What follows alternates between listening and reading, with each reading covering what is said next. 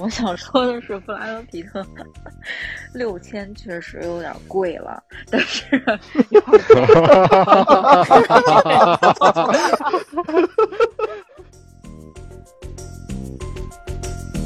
对，这个才是真正觉醒了。第二枪，第二枪好像隔很远了吧？我印象中，就之前就没有第二枪了。确实隔到了很远，是下一个混球的事儿了。但实际上，在这两枪之间，有一个类似于枪状枪状物的东西出现了，就是在两个人逃亡住进酒店的时候，对吧？枪状物什么鬼？啊？是你在开车还是？我没开车，我我我指的枪装物，你看你开货车，你开货车，我开雷辆。我指的枪装物是布拉德皮特用来吹头发的那个吹风机，然后自己明明是一个小偷，一个芳心小盗，然后装作自己是一个江洋大盗，一个 抢劫犯，然后模仿了一段自己抢劫时候的情景，赤裸着上衣，穿着仔裤，然后手拿着吹风机，装作很绅士、很优雅的，特别像咱们。小丑，老版小丑的那个抢银行的那个情节啊，和和那个台词，这这我把这个也看作是一个枪的情节。其实比起刚才二师兄聊的，嗯，他开枪这个剧本设计觉得比较跳脱。我觉得其实这个确实是剧本设计的需要啊。更跳脱的是我们的塞尔玛的成长。路易斯他更大的魅力在于他之前有过自己类似的遭遇，导致。导致他长期受压抑的一个内心和比较暴力的性格，但实际上，为什么电影叫做《塞尔玛和路易斯》呢？而且演员排名的时候，吉娜也排在苏珊之前。其实还是因为塞尔玛是主角，路易斯大概的人物弧光是没有塞尔玛丰满的。塞尔玛之前是从一个小白甜的状态，到后来承担了路易斯的保护者这么一个状态，更狂妄、更、更、更狂花的这种感觉吧。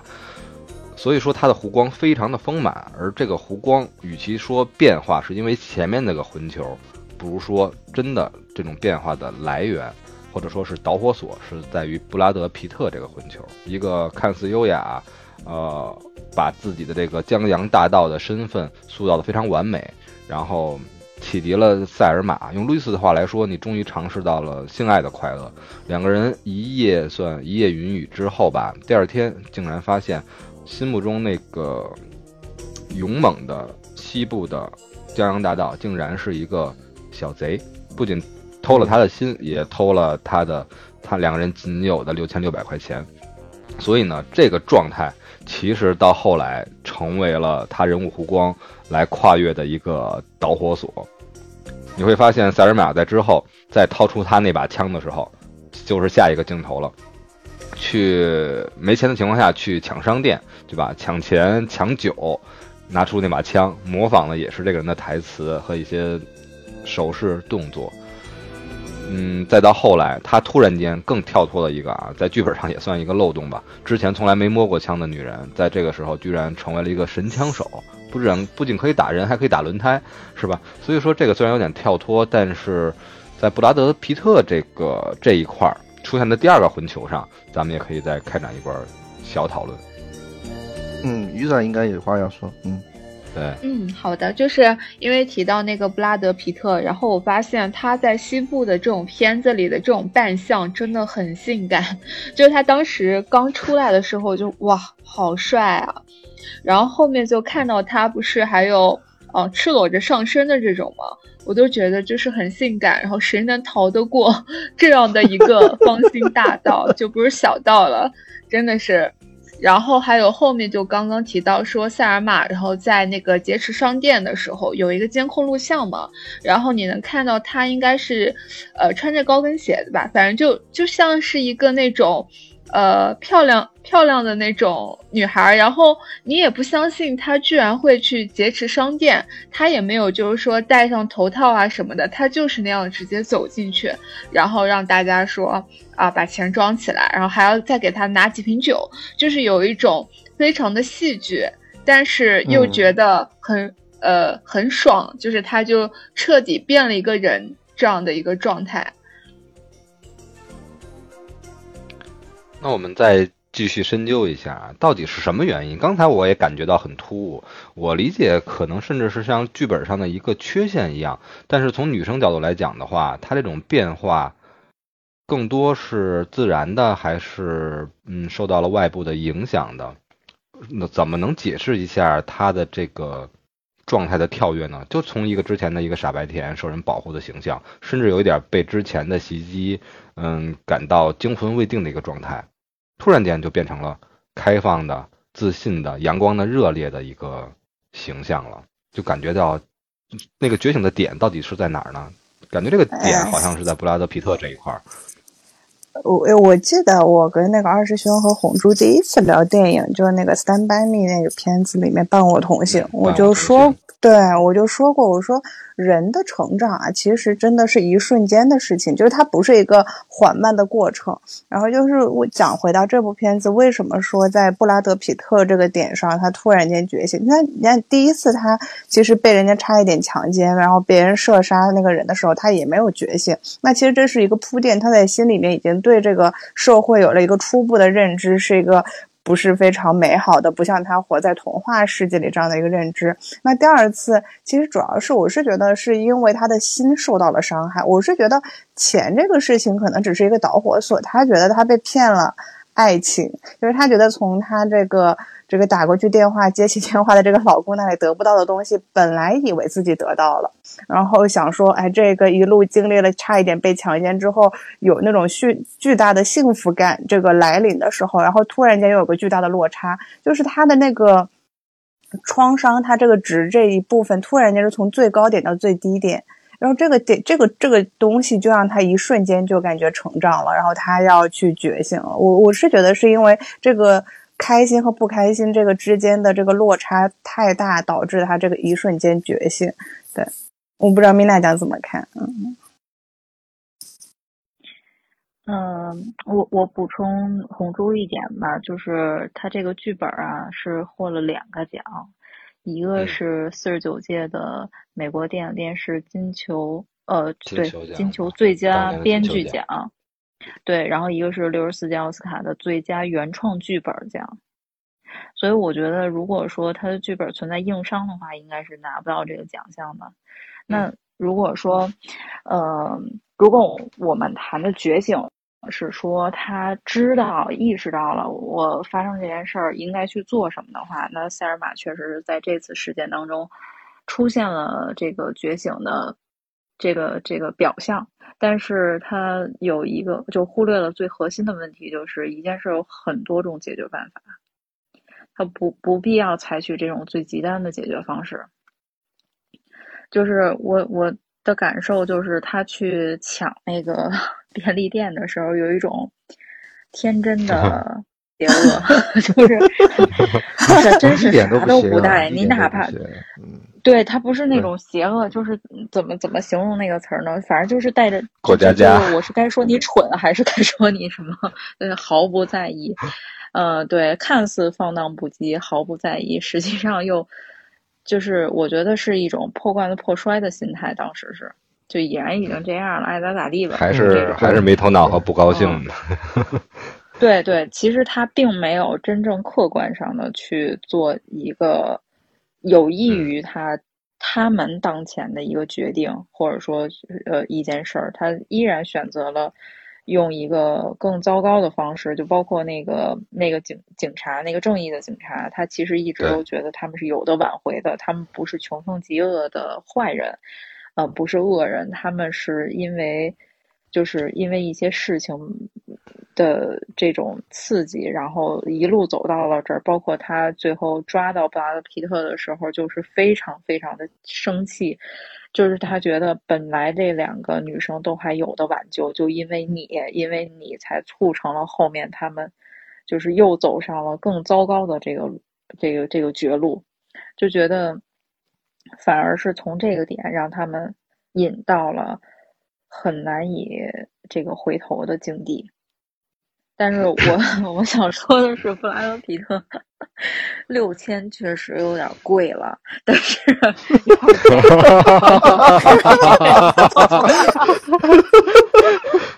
真的，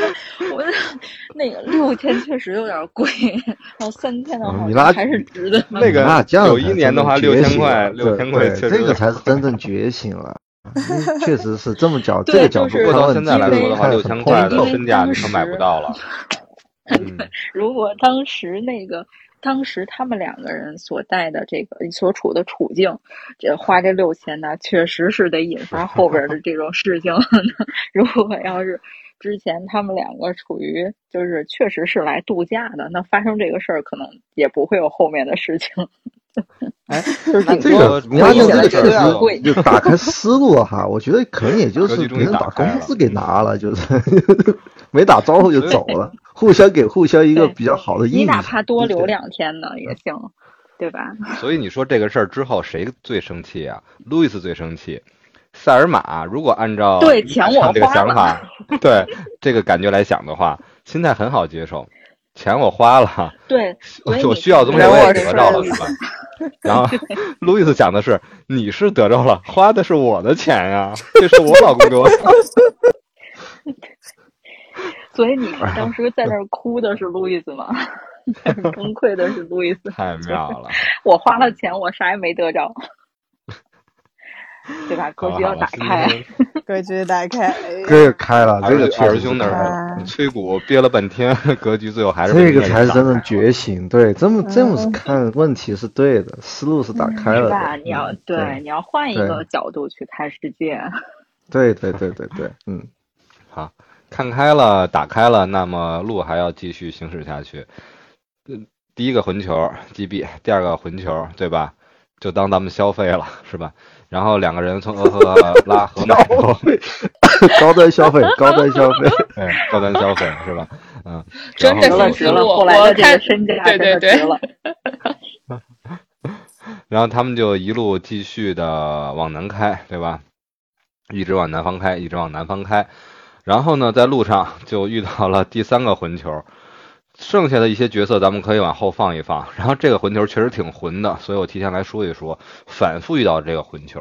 这个混球就是开着一个油罐车，一辆其实很酷炫的一辆大卡车，后面是一个嗯很长的油罐，也是银色的一个状态，就非开了常的个擎天柱，嗯，挺好的。对，说白了，对吧？嗯，咱们车都开起来就直接说了吧，其实就是开了一个擎天柱嗯。因为在雷德利·斯科特的电影里面，他有很强的个人风格。刚才提到了眼睛，另外一个个人风格就是对女性的尊重。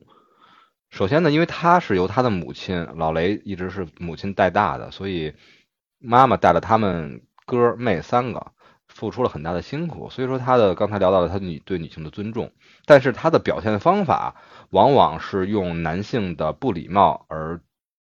而激发或者说是体现出对女性的尊重的，比如说像我们非常喜欢的《异形》里面，异形的造型，对吧？HR 吉格尔的设计，那其实异形的头部就和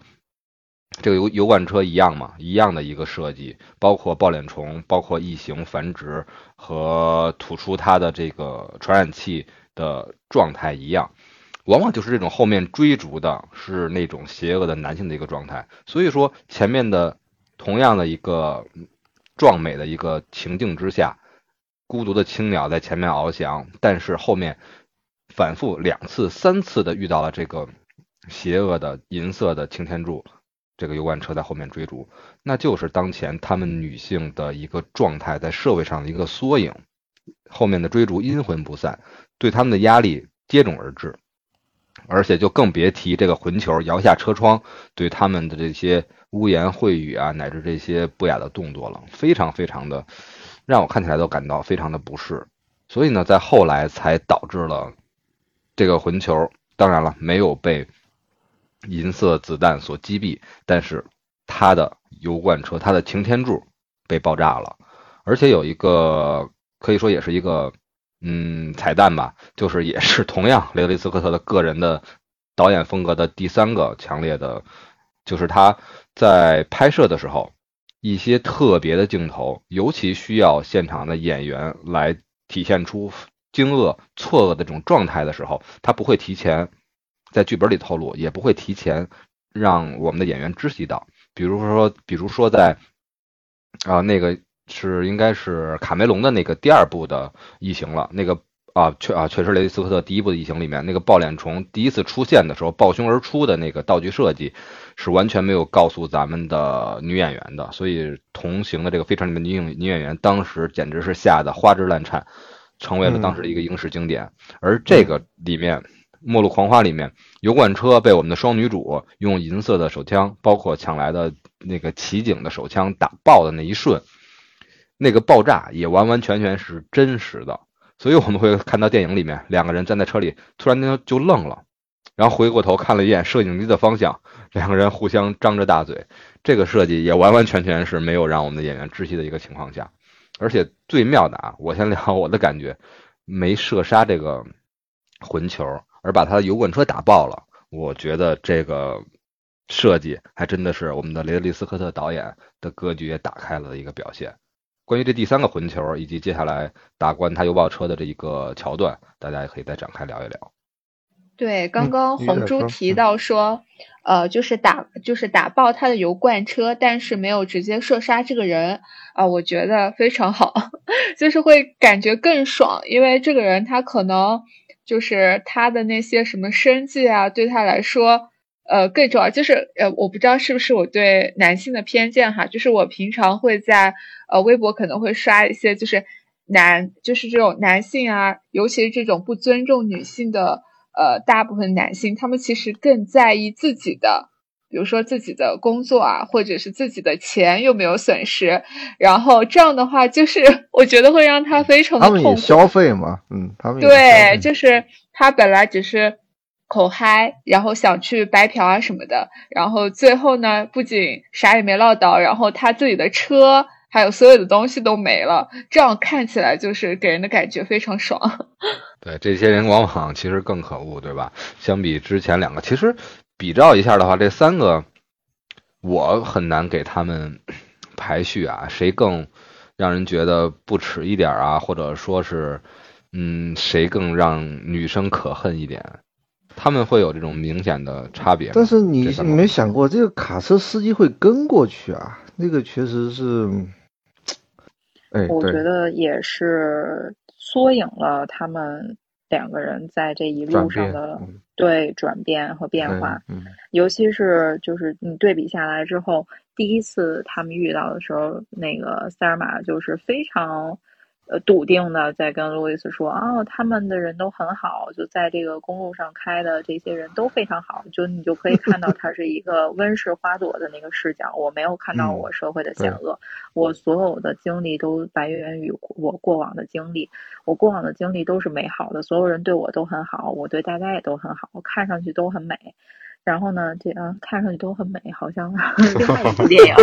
又又打开了。好好好好好，对，不聊这个了。就是呃，所以他反馈于这个世界的，就是他觉得所有人都是善良的、美好的。嗯。然后出现了那一幕，他觉得非常难以接受，就怎么会有这样的？然后赶紧让塞尔玛超过去，哦，不是让那个路易斯超过去，然后离开他远点儿，就是逃走就好。其实对，逃走就好了。对，如果一开始他们对于那个酒吧的男生也是这个态度的话，可能就后来也就不不存在这些事儿了，对吧？然后，但是对对，然后呢？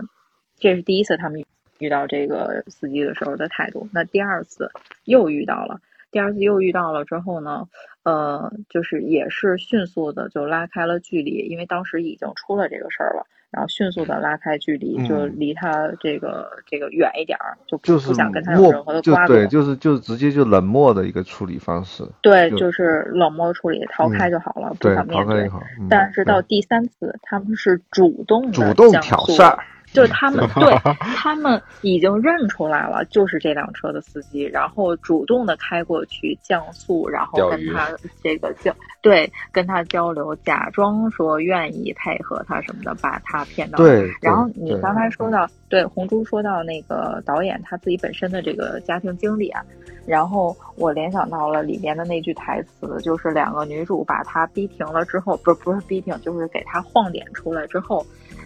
当他走到他们的车前的时候，两个女主就开始训斥他，就开始说教他，就是说你，呃，这样对待女性，你有没有想过，如果有其他男性这样对待你的对母亲姐妹的时候，你会是怎么样？因为人没有这种换位思考的意识，他才会去做这种事儿。然后嗯，等于给这个男的说的就很很很觉得你你们是谁要要这样教育我？但是其实我觉得是导演借着女主的声音在向社会发声，呃，再再去、呃给那些没有换位思考的人提个醒，你们要想一下这个事儿了。然后之后把他的油罐车打爆。呃，那个谁，塞尔玛他用枪，我觉得还还可以，但是真正打爆轮胎的其实是那个路易斯。路易斯，路易斯他是对路路易斯拿着那把那个就是抢来枪，但是呃对，其实中间那个抢警察的那枪的那一趴，我觉得是塞尔玛完全、对，完全是真正有点开始觉醒的那个样子，虽然也是用了很很错误的方式吧。但是，一路下来就完全变成了他来主导，去指挥路易斯做事儿。对，嗯，然后路易斯对全程都是震惊的状态，然后没想到塞尔玛能这么冷静的处，嗯就是当时在当然在他的视角是是觉得，哎，你这么冷静的处事，但实际上事儿本身是处理的，对，出事事儿本身处理的很有问题，对，嗯然后。呃，说回来，就是最后他们打爆那个油罐车，觉得也是，确实是，就是与其我打死你，不如让你经历痛苦。就是死亡和和让你活着受罪这件事儿，我还是让你活着受罪更好一点。我我我刚才说那个就是就塞尔玛跟路易斯最后一次是，就我觉得是在主动挑事儿，也是这个原因，就也是我之前又说的，就是这个卡车司机哈，就他们之间有一个调情以后，卡车司机真的就会跟过去，这个对我来说是一个很悲哀的一个感受，悲哀来自于就是你你。一百次去试这个事情，一百次卡车司机都会跟过去，就是在我的理解里面，这个是一个基本盘，一个基本面，就是这个卡车司机，我认为从某种意义上来说，可能我这么说，可能这在在这这的那个米娜酱鱼仔一二可能会不高兴，可能女观众呃女听众也不会高兴，我也可能不高兴。你也可能不高兴，你你不高兴我我不在乎了。那个那个这个卡车司机其实挺善良的，或者或者说他挺愚蠢，或者就是这个善良 或者愚蠢是一个就是浑然天成的一个状态。嗯，就是他会跟过去，就是这个是基本盘基本面，他他不会有那根筋去说什么尊重女性啊什么，他就是屈从于本能。或者是屈从于一个 一个这个社会的一个基本符合他的角色定位或者社会定位吧，在电影里。对，就是而且而且挑事儿也是，因为萨尔玛跟路易斯知道，就我稍微勾一勾，你就会上钩，你根本跑都跑不掉。就鱼儿鱼儿闻到血腥味，闻闻闻到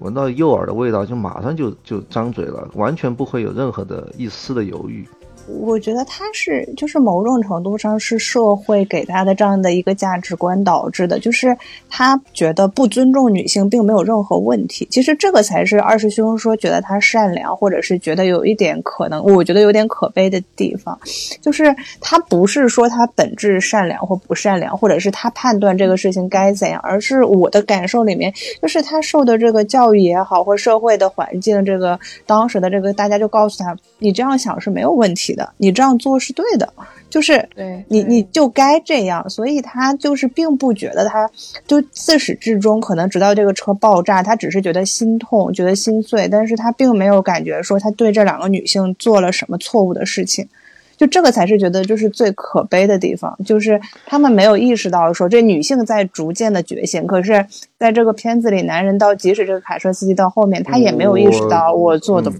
对，对他不意意识不到。这个卡车司机就是那个油罐车爆了以后，他仍然觉得他意识不到任何事情，所以说我说这个是一个基本盘，就是就就像我我觉得这个电影好也好在这儿，就一部电影你也改变不了任何事情，对吧？你一九九一年拍拍出来这部电影，那个那个什么哈维文斯坦还不是该做什么照样做什么，改变不了任何事情。但是我喜欢就喜欢在这这个地方，就刚刚米娜讲说的，就是这三次的。碰见以后，他不一样的一个处理方式，对，一开始是跑掉，或或者甚至是一种，我认为是一种调侃。就他他们他们那个那个反应，其实第一次很很暧昧，就是他看到那个就是卡车司机在伸舌头的时候，他们用一个很很很暧昧的一个说啊啊，好恶心哦，那那种那种反应。然后第二次就变成是一个冷漠的一个跑开，就觉得这个这个人是一个傻逼，不要理他就行了。第三次他们主动去做这个事情，就主动教训一下这个傻逼，对教教训一下这个傻逼。虽然改变不了任何事情，这让我这让我想到另外一个角色是什么呢？我想到另外一部电影是，嗯，被解放的江哥，被解放的江哥里面那个德国的那个牙医，就他们其实。这个就是在演一个演一个场戏，就是他跟小李子做一个交易。一开始一开始是想要骗这个小李子，就是说我们要买一个什么奴隶，顺带买一送一。你把那个女奴隶，因为她会说另外德语，你把她送给我，我这边好方便。但其实他要骗小李小李子，要把这个就是 Jamie Fox 的妻子给给救出个，救出来给捞出来。但是最后，小李子识破这个骗局以后，以一个高价 达成了这个交易。其实按照